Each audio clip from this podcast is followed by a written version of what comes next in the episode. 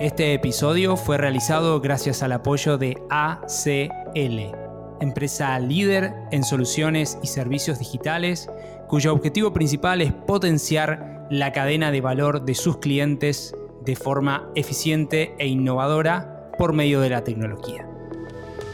Para más información, te invito a ingresar en www.aclti.com. Eso es www.acltilatina.com. No alcanzan los recursos que hoy se destinan para solucionar los ODS. Y estamos hablando de solucionar la pobreza, de solucionar, eh, digamos, de, evitar un, un tema de cambio climático que afecte muchísimo más a lo que ya hoy está afectando. Estamos hablando de seguridad alimentaria. O sea, estamos hablando de los grandes temas que hoy son relevantes en la agenda del mundo, eh, que hoy no están siendo alcanzados en gran parte porque los recursos que se destinan no son suficientes. Esto es Conversaciones con Impacto, el podcast de Impact Latam. Soy Dani Tricarico, tu anfitrión, y te invito a acompañarme en esta experiencia junto a emprendedores, inversores, líderes y referentes de innovación, emprendimiento e impacto en Latinoamérica. Dale, sumate y se parte ahora de este movimiento de impacto. Temporada 2.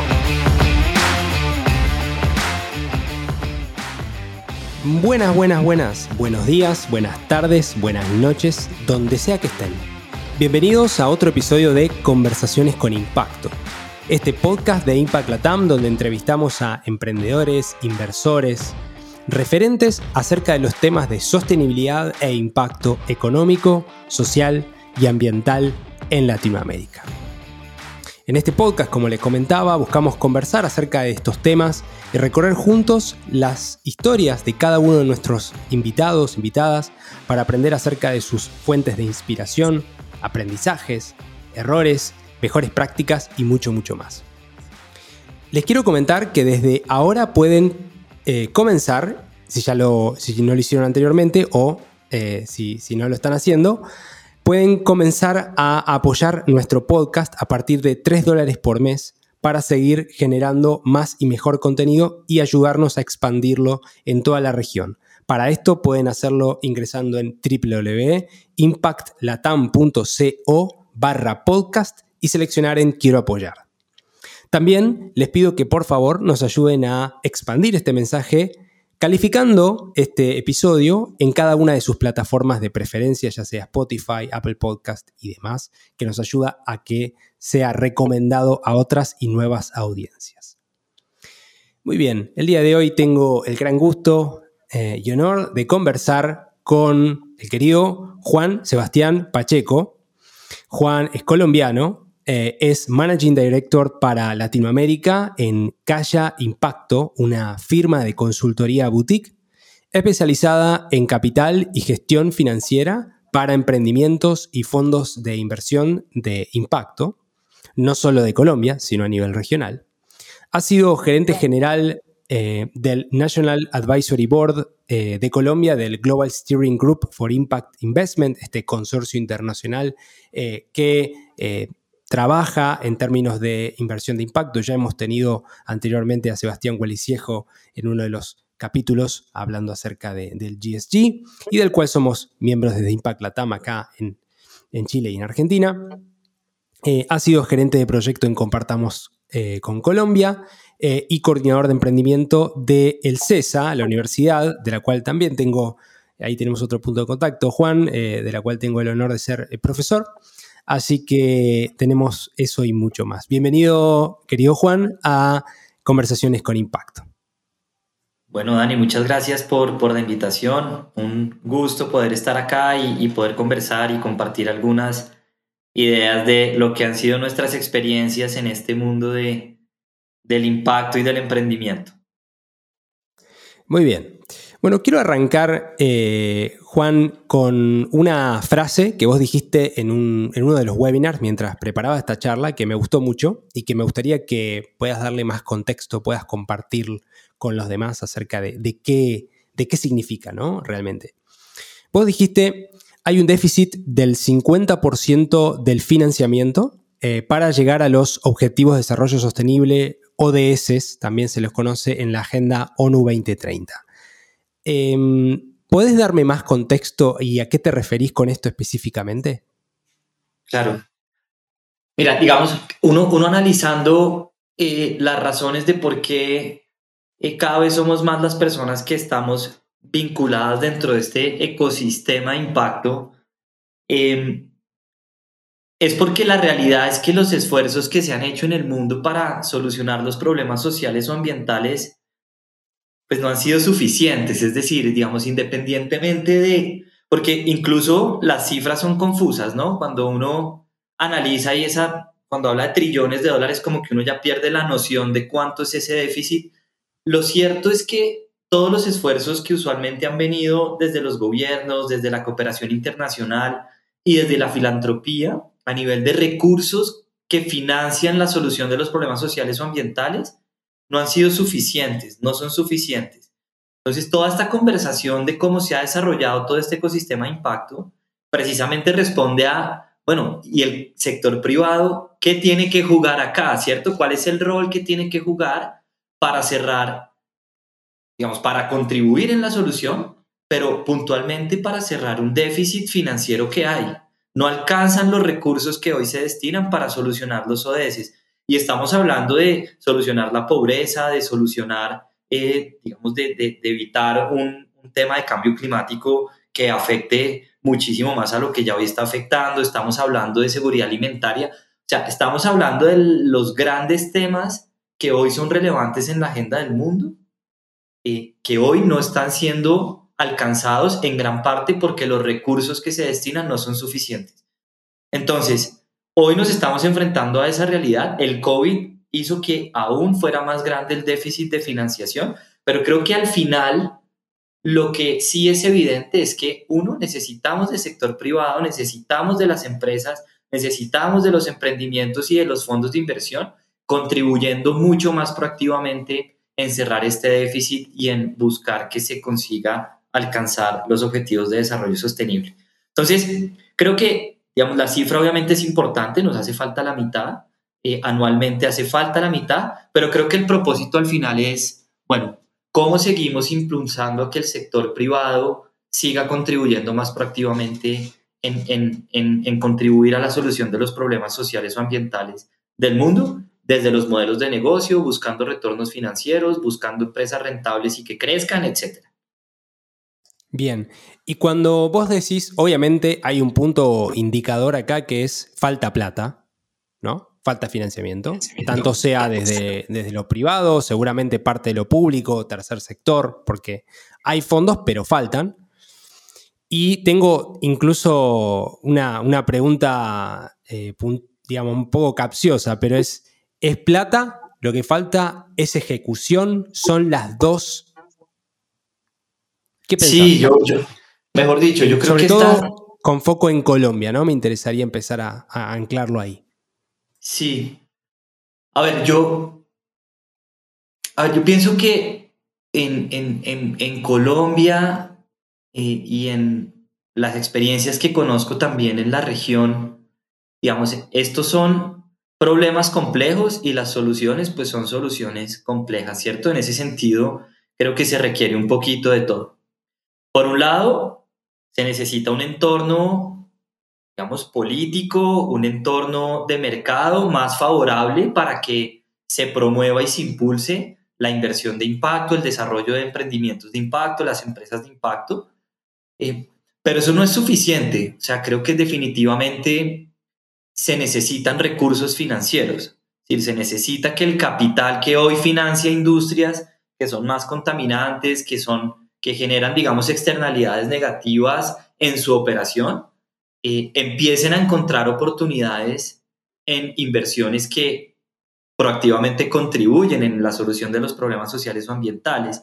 Pero eso requiere también desarrollar infraestructura, en el sentido de necesitamos vehículos, se necesitan fondos, se necesitan proyectos y empresas que estén cada vez más fortalecidas, más fuertes, más sólidas desde el punto de vista financiero, desde el punto de vista de estructuración, para que el capital pueda fluir. O sea, yo al final, hoy no me cabe duda que nadie, o sea, no creo que haya una persona que hoy diga, yo no quisiera que mis inversiones contribuyan a los ODS o contribuyan a solucionar agendas sociales o ambientales. Creo que la pregunta hoy en Latinoamérica está más orientada a, a cómo, cómo lo puedo hacer, dónde están esas oportunidades, cuáles son esas empresas, cuáles son esos fondos y creo que se necesita un poco, digamos, sí de recursos, por supuesto, de, de, financiamiento, em, pero también se necesita, digamos, de un entorno regulatorio y de, y de, comunicar mejor lo que estamos haciendo. Yo creo que ahí a veces estamos tan, tan centrados en el impacto que se nos olvida comunicar. Claro, totalmente. Y me quiero meter en algo más personal tuyo, ¿no? Este, ¿cómo, cómo fue que, una persona que no se llevó bien con la materia, vamos a decirle, sostenibilidad, eh, terminó trabajando justamente en este, en este sector. Contanos un poquito cómo llegaste a trabajar acá en, estos temas o por dónde viene la vocación. Ese es un cuento que poca gente sabe, Dani. Eh, mira, cuando yo, cuando yo empecé la, la carrera de administración de empresas, eh, en el año 2008, digamos, e, este tema de, de, sostenibilidad todavía era pues, muy en su etapa inicial, ¿cierto? Todavía no, no había un desarrollo como lo que hay hoy, ni siquiera había unos ODS, o sea, todavía no existían los ODS, estábamos con los objetivos del milenio, pues con otro tema bastante distinto. Em, pero un paréntesis, digamos, desde, desde que yo era chiquito siempre estuve muy movido y muy, temas también de mi familia, muy volcado hacia los temas sociales, o sea, siempre eh, fue un tema importante para mí, como una vocación chévere, el, poder dedicar parte de mi tiempo también a, ayudar a las personas que lo necesitan. Colombia es un país muy complejo, tú lo, lo, conoces y bueno, acá hay unos contrastes que son impresionantes y, y, y, yo he sido muy inquieto, muy curioso y he tenido la oportunidad de conocer muchas zonas del país y evidenciar pues cómo esa desigualdad realmente es un gran problema. O sea, eso, eso es algo que uno lo, lo, lo sabe, pero cuando uno lo vive es, es, mucho más complejo de lo que uno se imagina. Entonces, cuando yo empecé la universidad, eh, estudié administración, siempre quise estudiar música, entre otras partes de, mi, de mi historia. Decidí al final eh, entrar a estudiar administración de empresas y había una materia que se llamaba responsabilidad social empresarial. Una, en los 10 semestres era la única materia, era, obligatoria, era la única, se llamaba responsabilidad social empresarial. Y yo tenía mucha expectativa de llegar a esa materia porque pues era la materia que podía juntar muy bien una vocación social que yo traía con el tema de los negocios y cómo las empresas en ese momento podían crear estrategias para, para apoyar comunidades, para crear programas sociales, etc. O sea, todavía muy lejos de pensar lo que tenemos hoy, que los modelos de negocio pueden ser rentables y además generar impacto. En ese momento, pues el, ecosistema era muy distinto. Incluso muchas aplicaciones de trabajos que hice fue a fundaciones empresariales en su momento, porque era como la forma de, de vincularse al sector social. Entonces, cuando llegué a esa materia, em, me pasó que entramos muy poco en los temas que realmente me interesaban eh, y tenía más un enfoque como de crecimiento personal, al menos la primera parte del semestre. Nos tocaba leer muchos libros, hacer muchos ensayos y, no era lo que yo quería hacer y entonces, entonces no iba mucho a esa clase. Y, en teoría en el CESA uno pierde por fallas, gente que pierde por fallas, y, bueno, perdí la materia de responsabilidad social empresarial, eh, la repetí con otro profesor que en la práctica eh, apoyaba muchas empresas como asesorándolos en los temas de responsabilidad social eh, y la disfruté muchísimo. y bueno, después la historia fue larga, y, pero bueno, acá estoy y esa era parte como de esa, de esa anécdota eh, que poca gente sabe. Entre otras, otra que perdí fue contabilidad y curiosamente, pues hoy dirijo una firma de consultoría financiera y en temas de impacto. Eh, irónico, ¿no? Eh, el destino en ese sentido. Pero, pero bueno, eh, bien, enhorabuena entonces. Em, interesante lo que decís. Eso que hablabas vos de em, qué sucedía, ¿no? ¿Qué te sucede en, el universitario? Yo también lo veo como, como profe, como profesor. Hay solo una materia de innovación social o hay solo una materia de sostenibilidad. Sigue pasando eso, aunque hay un poco más de diversidad o más de mezcla, pero pareciera que se le carga a esa materia, bueno, es, solo está acá, ¿no? Y que bien podrían ser subseries de materias, ¿no? Puedes ver en una materia de innovación social, inversión de impacto, digo, hay muchas cosas, ¿no? Muchos vectores para ver. Así que, que, en, ciertos casos sigue pasando eso, pero pienso que, que se va abordando diferente.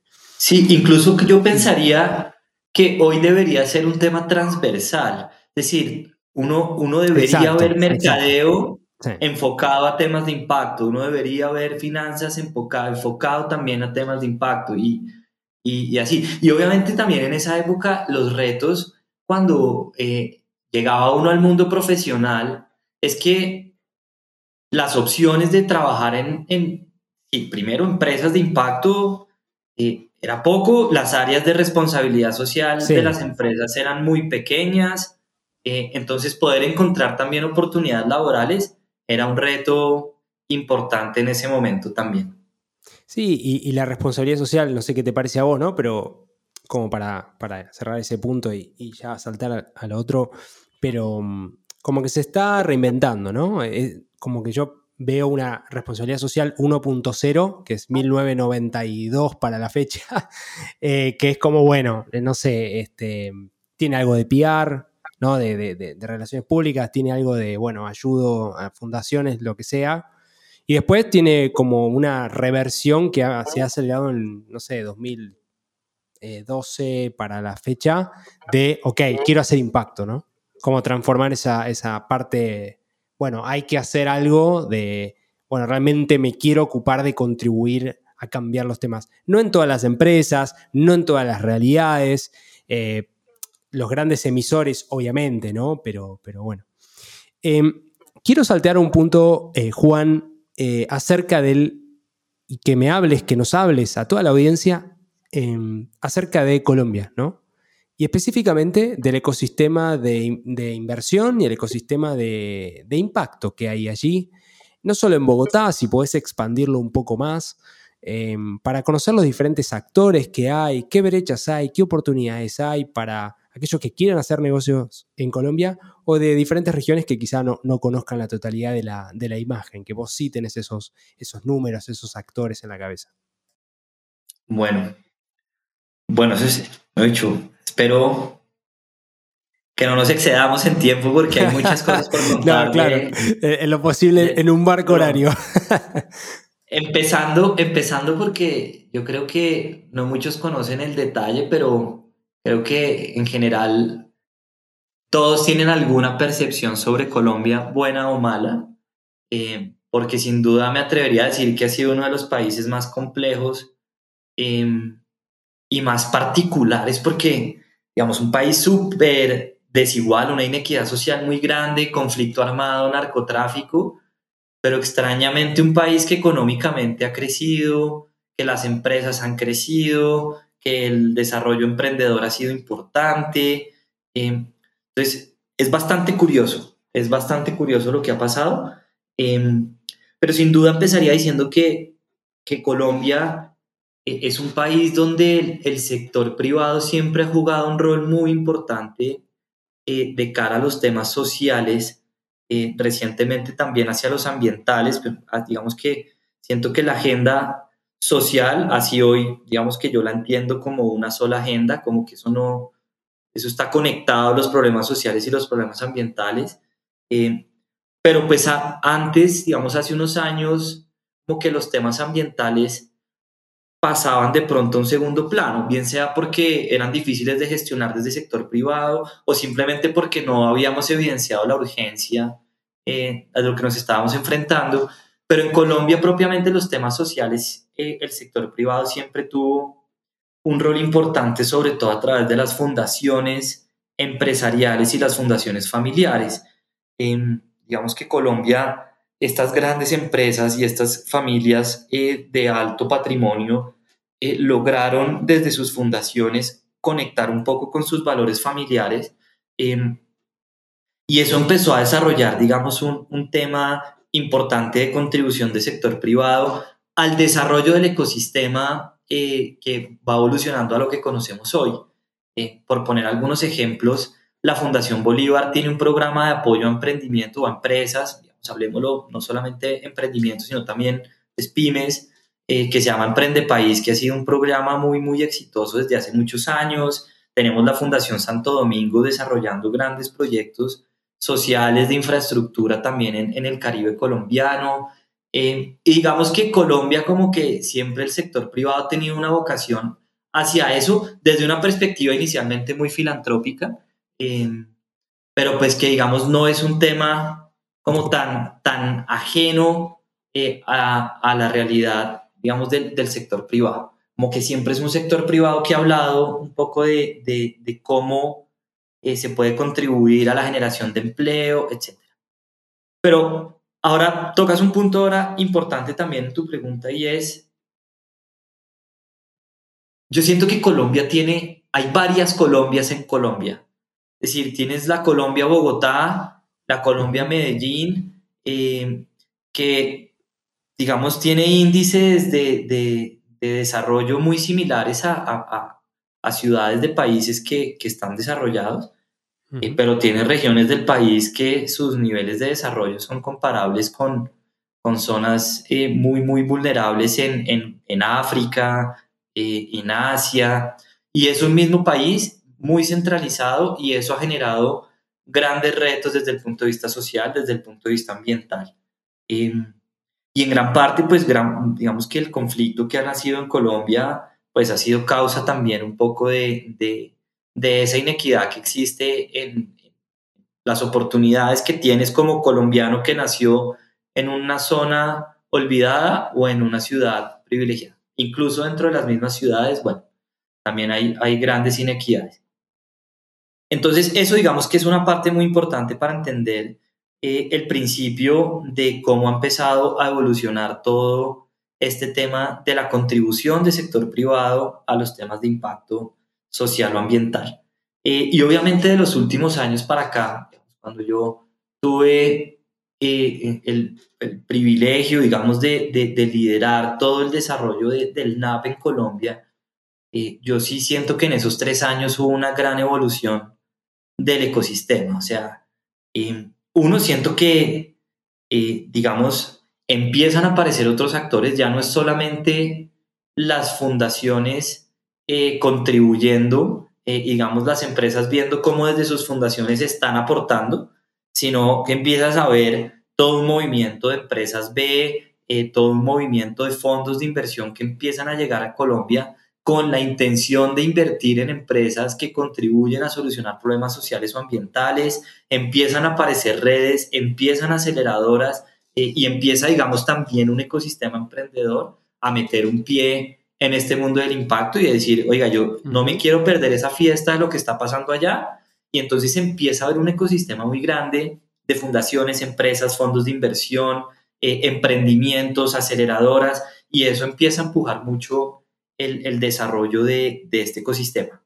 Yo creo que Latinoamérica y puntualmente Colombia em, tiene un gran potencial en el desarrollo de esta revolución, digamos, de impacto eh, en el sentido que acá todas las revoluciones nos llegaron tarde, ¿cierto? La digital nos llegó tarde y nosotros nos montamos a surfear esa ola cuando el mundo pues está a otro nivel de desarrollo en los temas digitales, eh, cuando estuvo a otro nivel de desarrollo en los temas industriales, pero puntualmente en este enfoque de una economía donde se desarrollan innovaciones y empresas para contribuir a la solución de problemas sociales o ambientales, creo que Latinoamérica y Colombia puntualmente es un escenario ideal para ser pionero en la revolución de esta nueva forma de hacer negocios, de hacer inversiones y de entender el éxito más allá de los resultados financieros, porque tenemos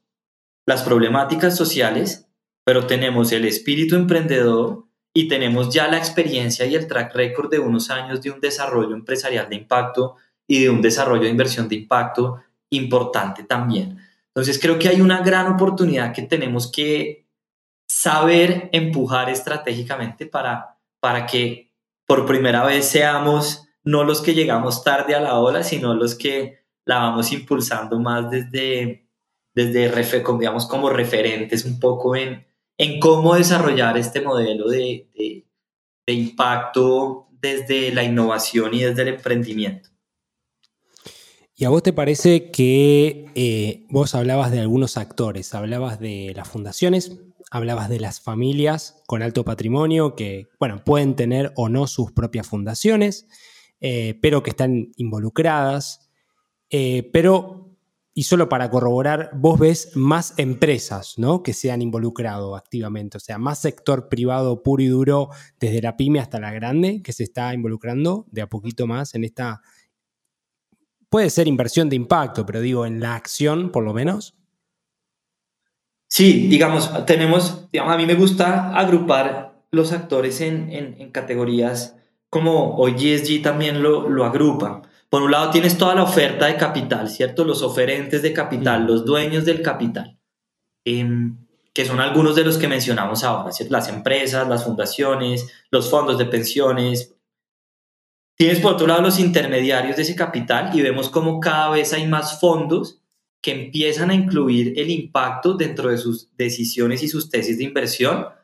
Y acá yo sí quisiera aclarar, no como una variable asociada al riesgo, ¿cierto? No es cómo mi riesgo se aumenta en función de los temas sociales o ambientales, sino es cómo incluyo adicional a mi variable de riesgo y retorno la variable impacto social y ambiental medible, ¿cierto? Es una aproximación diferente. Y vemos cada vez más fondos que se están creando o que están eh, incluyendo el impacto dentro de sus decisiones de inversión como intermediarios.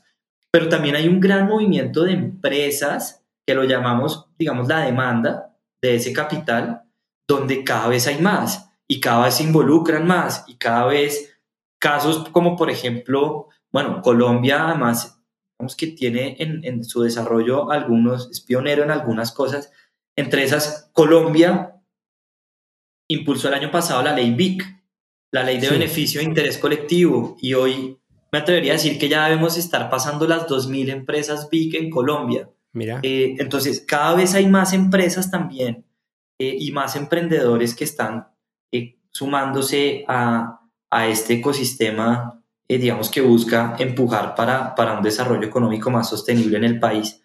Em, entonces, sí, eso, eso creo que... Ah, bueno, y, y, el otro actor pues es el gobierno, las entidades del gobierno y los, y los market builders que son fundamentales, las aceleradoras, las consultoras, todos los que estamos apoyando, no desde la perspectiva necesariamente eh, haciendo inversiones y financiando, sino apoyando al desarrollo del ecosistema. Y, cada vez es mucho más grande. Eh, digamos, Colombia, para, para cerrar un poco el, el, entendimiento de Colombia, nosotros, eh, o el NAP, digamos, hizo el, el, primer estudio de cuantificación de la inversión de impacto en Colombia, que fue un ejercicio bastante complejo de hacer, porque yo, yo sí creo que hay más inversiones de impacto que se hacen que son difíciles de identificar. ¿Cierto? Digamos, es fácil identificar lo que los fondos de inversión de impacto han invertido, pero una familia puede haber invertido directamente en algo que no conocemos, una empresa puede haber invertido en algo y no lo conocemos. Digamos, no conocemos y es difícil de traquear esa, esa inversión. Pero identificamos que en Colombia se han invertido cerca de 500 millones de dólares con el objetivo o la intención de ser inversiones de impacto, ¿cierto? Que siento que había una gran barrera en que cada vez es más clara en el entendimiento del enfoque de inversión de impacto, ¿cierto? Entonces, cuando yo exactamente no sé qué es, pero yo sí busco que mis intenciones mejoren la calidad de la vida de las personas, eh, o busco que mis inversiones no generen tanto daño negativo, entonces puedo entenderlo como inversiones de impacto. Entonces, digamos que por eso digo que son cerca de 500 millones de dólares que se han invertido con la intención de ser inversiones de impacto. Ya después lo que, lo que es muy interesante de ese estudio es que quisimos hacer como una depuración un poco para ver de eso qué realmente cumple con criterios estrictos de inversión de impacto. Y aprovecho a mencionarlos. Uno, que su intencionalidad sea contribuir a solucionar un problema social o ambiental, no solo evitar impactos negativos ni mitigar o gestionar riesgos eh, asociados a las variables sociales o ambientales. Lo otro es que existan expectativas de retorno financiero, que también es un tema súper importante. Yo no sé si pasa en otros países, pero en Colombia mucha gente asocia la inversión de impacto con un tema de filantropía, em, como que se sacrifican retornos financieros, etc. Em, acá se buscan retornos financieros. Y lo tercero que es muy importante, y, tal vez eso eh, lo, lo, lo podrás explicar mucho mejor tú que yo, es el tema de la medición de impacto, que es una variable fundamental, pero que además supone uno de los mayores retos del ecosistema. Entonces, en ese ejercicio hicimos esa depuración para entender realmente cuál cumple con esos criterios, pero creo que más allá del número de cuánto se ha invertido, creo que lo importante es analizar lo que hemos logrado con esas inversiones, ¿cierto? En qué sectores se han invertido, por ejemplo, temas de agricultura, temas de educación, temas de conservación eh, y temas de inclusión financiera son algunos de los sectores que en Colombia más inversión de impacto eh, han recibido. Em, y también vemos un despliegue, o digamos, me gustaría, me hubiera gustado verlo, y creo que ese es uno de los grandes retos del ecosistema en Colombia, cómo esos recursos se descentralizan más, pero si vemos inversiones en, en algunas zonas rurales, en empresas que están en zonas rurales o que buscan generar un impacto en zonas remotas, y, y creo que pues eso, eso es muy valioso, más allá del número, es lo que se está logrando con eso. Está bueno porque ahí mencionaste diferentes eh, segmentos, diferentes sectores. Eh, mencionaste también, eh, bueno, justo este tema de la descentralización no es solo en Colombia, ¿no? Este pasa acá en Chile. Argentina quizá tiene partes, pero también centralizado mucho en Buenos Aires. Entonces, es importante eso para poder llegar y dar territorialidad, porque la inversión al final del día es acompañar eh, una fundación, un emprendimiento, ¿no? Dependiendo el, caso, si es filantropía es una fundación, si no es un emprendimiento o, un subsegmento de eso que esté generando un cambio, ¿no? Creo que eso está bueno como, como sacarlo del tecnicismo y, a veces, como decimos, es difícil levantar esa información porque mucha gente no sabe que está haciendo impacto, le dice impacto a otras cosas. Eh, eh, quizás sostenibilidad, quizás no le dice sostenibilidad y le dice estoy haciendo algo, algo por el bien de la sociedad, algunos te dicen estoy haciendo algo verde o simplemente, bueno, no sé, es lo que hay que hacer. Entonces es como este, no hay un patrón común en la conversación, nos pasa esto que hay, que hay brechas, ¿no? Em, y te quiero preguntar, eh, Juan, y gracias por, por, compartir un poco tu visión de, Colombia, de los actores y, demás. Ya metiéndonos en tu rol actual en, en, Calla, Impacto, ¿no? Em, que trabajan eh, con temas de, financiamiento, asesoría de financiamiento para emprendimientos. Eh, contanos un poco cuál, y sobre todo hoy, ¿no? Incluso está bueno compartir cuando estamos grabando este episodio, está todo el estallido de Silicon Valley Bank, ¿no? Que, y, todo esto que, está sucediendo del invierno para, para la inversión para em, emprendimientos, ¿no? ¿Qué ves un poco vos en Colombia? En los emprendimientos de Colombia o, en los emprendimientos que también acompañan en México, eh, pero sobre todo en Colombia, acerca de estos temas, cuál es la necesidad real de financiamiento, eh, por dónde surgen eh, los principales obstáculos. Sí, muy bien. Pues, mira, si quieres empiezo, digamos, calla, calla. un poco el, propósito de, de Calla es, está muy relacionado con todo lo que hemos venido hablando, ¿cierto?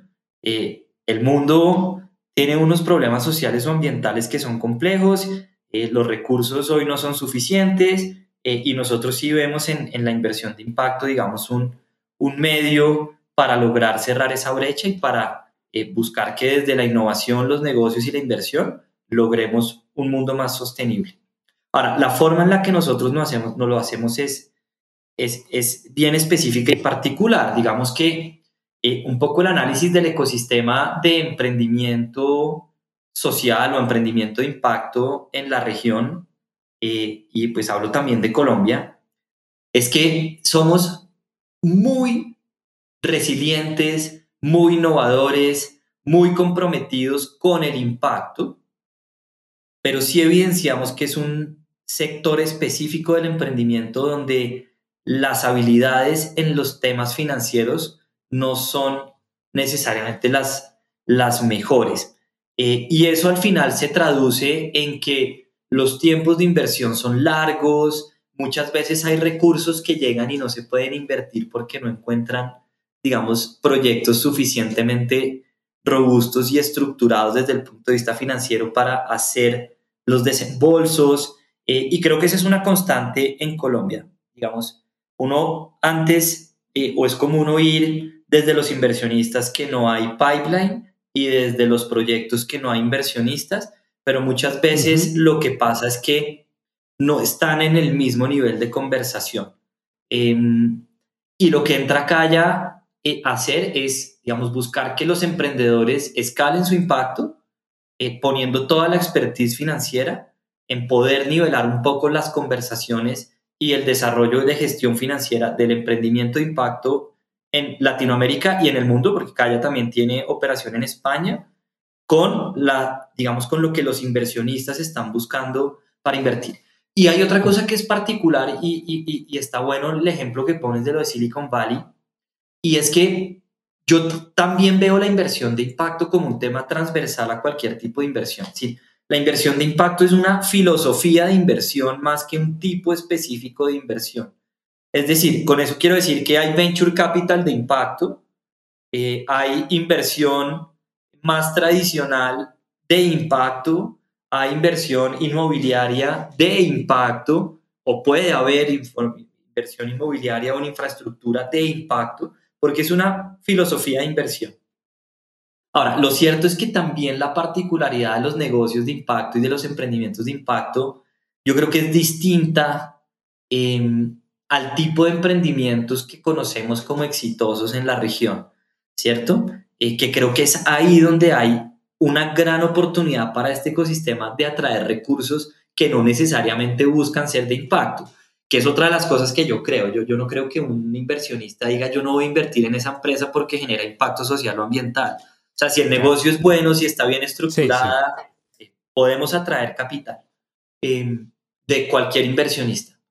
Eh, pero sí siento que es muy importante entender la particularidad de este tipo de negocios y la particularidad de este tipo de inversionistas, ¿cierto? Porque son negocios que su escalabilidad de pronto no es la, la más alta, pero sí son negocios que, que para que en el tiempo logren contribuir más en la solución del problema social o ambiental, tienen que buscar rentabilidades, por ejemplo. Entonces empiezan a aparecer oportunidades de inversión distintas de empresas que tienen un gran potencial de crecimiento, eh, que tienen buenos modelos de negocio, que generan impacto social o ambiental y que además son rentables o que pueden llegar a ser rentables eh, muy rápidamente. Entonces yo creo que ahí hay una, una gran oportunidad eh, pero que es importante entender esa particularidad. Entonces, vuelvo acá ya. Entonces, nosotros identificando eso, nos enfocamos eh, como en dos grandes grupos. Uno, en los emprendimientos. ¿Cómo apoyamos a los emprendimientos en su gestión financiera eh, para tener proyectos más robustos, más sólidos y para que puedan tomar mejores decisiones a la hora de desarrollar sus negocios? ¿Cierto? Que, pues, que es una variable fundamental. Eh, y también digamos que, que hemos encontrado una gran necesidad de los emprendedores en alguien que los asesore a entender muy bien cómo funciona este mundo de la inversión y que los pueda acompañar en los procesos de levantamiento de capital, eh, que hable el lenguaje de los inversionistas, y que siento que ahí también muchas veces hay, hay unas grandes brechas. Em, entonces vemos que hay grandes oportunidades desde el punto de vista de las empresas, eh, que hay que fortalecer esa gestión financiera, pero también desde el punto de vista de muchos inversionistas que quieren eh, o, o, family office o familias o personas o fundaciones o otros fondos de capital privado que quieren hacer inversiones de impacto pero no saben cómo, ¿cierto? En dónde buscar las oportunidades, cómo se hace, cómo se evalúan, cómo se gestiona un portafolio de empresas que además de buscar que sean más grandes y más rentables, además generen más impacto eh, y eso requiere, digamos, un una experiencia adicional y un entendimiento claro de todo este ecosistema.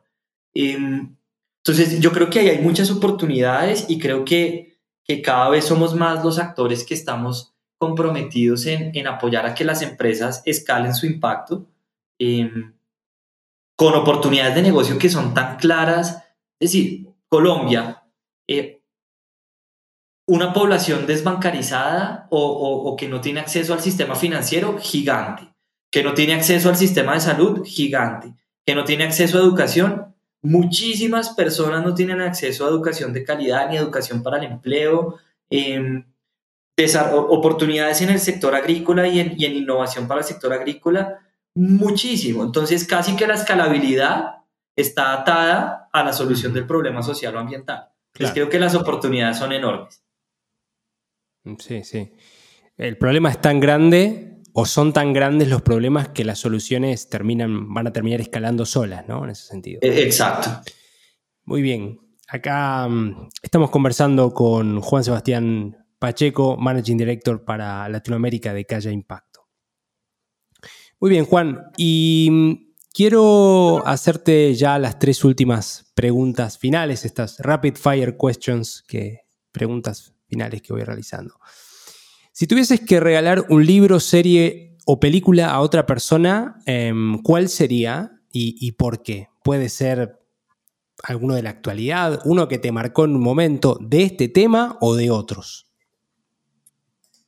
Bueno, mira, casualmente hay un libro que solía en algún momento de mi vida regalar mucho, eh, porque sí fue un libro que jugó un, un, papel importante en un momento de mi vida. El libro se llama El alquimista. Sí, sí. De Paulo Coelho. Paulo Coelho. Uno de mis grandes sueños eh, era poder ir y hacer el Camino de Santiago de Compostela. Em, que parar lo que estás haciendo, tomarte 30 días para ir a caminar 900 kilómetros, casi que implica renunciar a todo lo que uno tiene para, para poderlo hacer. Eh, y, en algún momento me leí ese libro eh, y tenía una frase que a mí, digamos, después viéndola en, en, en perspectiva, me, me, pareció muy poderosa y es que cuando uno realmente quiere algo, todo el universo conspira para que uno pueda hacerlo. Eh, y literalmente pasó que se dio perfecto todo para yo poderme ir 30 días, eh, hacer mi camino de Santiago, cumplir ese, ese sueño que tenía. Justo siendo el camino de Santiago, se cerró un proceso de aplicación, una maestría que yo hice en desarrollo sostenible. Después de esa maestría me vinculé eh, al CESA, entró Compartamos con Colombia. Bueno, y acá estamos hoy. Eh, Qué bueno. Y realmente creo que eso, ese, ese libro como que tiene o esa frase de ese libro tiene e, ese gran poder y que creo que es, es, tremendo. Así que el alquimista, el camino de Santiago y un sendero de causalidad en este caso. Así es. Em, si tuvieras que darte un consejo a vos mismo cuando tenías 15 años o cuando eras adolescente, ¿cuál hubiese sido? y, a veces me lo diría al, yo de hoy. Al yo. Em, yo creo que hay una tendencia a preocuparse mucho por el futuro, ¿cierto? Y a pensar mucho en el largo plazo y en... Y, en, y eso genera mucha ansiedad en el sentido de, pues es algo que no está resuelto, ¿cierto? Eh, tal vez mi consejo a mi yo de 15 años sería tranquilo, o sea, dedíquese a vivir cada día y hacer las cosas bien y, el futuro está resuelto, o sea, la vida misma lo va llevando a donde lo tenga que llevar, eh, como disfrutar un poco los procesos y, creo que es algo que, que todavía incluso me cuesta. ¿Cómo ves el futuro de tu país, Colombia, en los próximos 5 o 10 años eh, referido a estos temas de, sostenibilidad, de impacto? Sí. Uy, buena, buena pregunta para un momento de mucha incertidumbre también en el país. Em, pero yo soy muy optimista. Yo, digamos que las últimas eh, como agendas o propuestas de, de, lo que uno ve, tanto del gobierno anterior y de un documento que vale la pena también los que les interese eh, profundizar un poco, se llama Colombia Visión 2050. Y tuve la oportunidad de, de, aportar de alguna manera en, en, algunas ideas para, para, ese documento. Digamos que plantea como los, los, la agenda que debería seguir Colombia para una economía más sostenible. Eh, y agendas como la, la transición energética, eh, agendas como el desarrollo agrícola y el desarrollo rural, eh, están ahí plasmadas eh, y, yo, y yo creo que Colombia va en esa dirección independientemente del tema político. Siento que hoy hay un, hoy hay un, digamos, un sector empresarial de impacto muy comprometido, empujando muchas cosas en Colombia.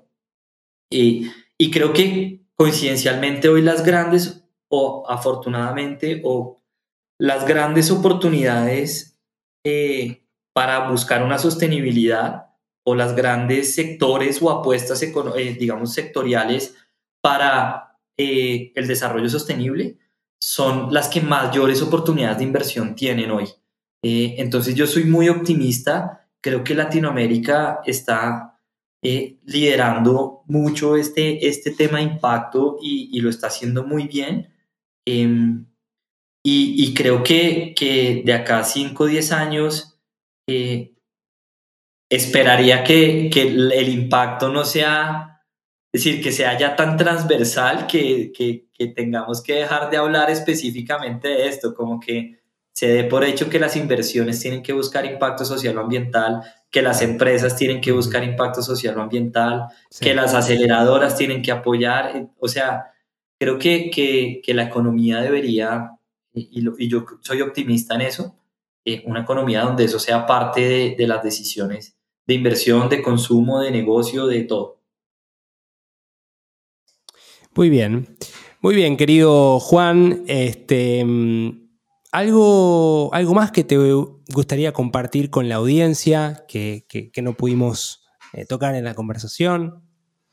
¿Qué te gustaría Lo dejamos para, lo dejamos para un segundo episodio. Para el segundo episodio, ciertamente. Em, bueno, querido Juan, ¿dónde pueden encontrarte, encontrarles aquellos que quieran escribirte, escribirles por eh, preguntas, dudas, sinergias, lo que sea, a vos, tanto a vos como, como a Calla? Súper. Pues ahí, digamos, varios canales, eh, LinkedIn de Calla, el mío personal, Juan Sebastián Pacheco, eh, o mi correo juan arroba callaimpacto.com. Eh, también súper contento de, de, poder seguir conversando con los que estén interesados, que podamos explorar también las formas en las que podemos apoyar a que escalen su impacto y consigan los recursos necesarios para hacerlo. Fenomenal. Bueno, querido Juan, eh, ciertamente esta no será la última vez que conversemos. Eh, te agradezco eh, compartir este espacio y, bueno, este, seguiremos generando ciertamente nuevas instancias entre, entre el trabajo que hacen ustedes, que estás haciendo vos y todo el equipo y nosotros desde acá, desde Impact Latam. así que agradecerte por, por este, este espacio y esta conversación. Bueno, gracias Dani. Muchas gracias por la invitación y además que logremos articular cada vez más el norte y el sur del continente eh, en estas conversaciones de impacto. Buena, me gustó, me gustó. Bueno, ahí lo tuvimos a Juan Sebastián Pacheco, Managing Director de Calla eh, Impacto, esta firma de consultoría boutique especializada en capital y gestión financiera para emprendimientos y fondos de inversión de impacto. Muchas gracias a todos y cada uno de ustedes por prestarnos su tiempo, su oído, eh, y por compartir junto a nosotros esta, y, compartir junto a mí también esta experiencia donde aprendo de otros, donde compartimos estas conversaciones con impacto. Si te gustó este episodio, compartilo. Si no te gustó, escribinos a info.impactlatam.co para poder eh, mejorar. Eh, cada feedback nos, nos, nos sirve. Te comento también que desde ahora puedes apoyar, apoyar este podcast a partir de 3 dólares por mes. Eh, hacerlo ingresando en www.impactlatam.co barra podcast y hacer clic en Quiero apoyar. Y también eh, te invito a sumarte a la comunidad de Impact Latam ingresando en www.impactlatam.co para poder acceder a información, eh, próximos lanzamientos, beneficios y mucho, mucho más. También no te olvides de calificar este episodio en cada una de tus plataformas de preferencia. Así que nos estaremos encontrando en el próximo episodio de Conversaciones con Impacto, con más invitados, contenidos y novedades. Donde sea que estén, buenos días, buenas tardes y buenas noches. Muchas gracias por sumarte a este nuevo capítulo de Conversaciones con Impacto. Te invito a sumarte a esta comunidad de hacedores que está cambiando el mundo. Ingresa ahora en www.impactlatam.co. Sumate y sé parte ahora de este cambio. www.impactlatam.co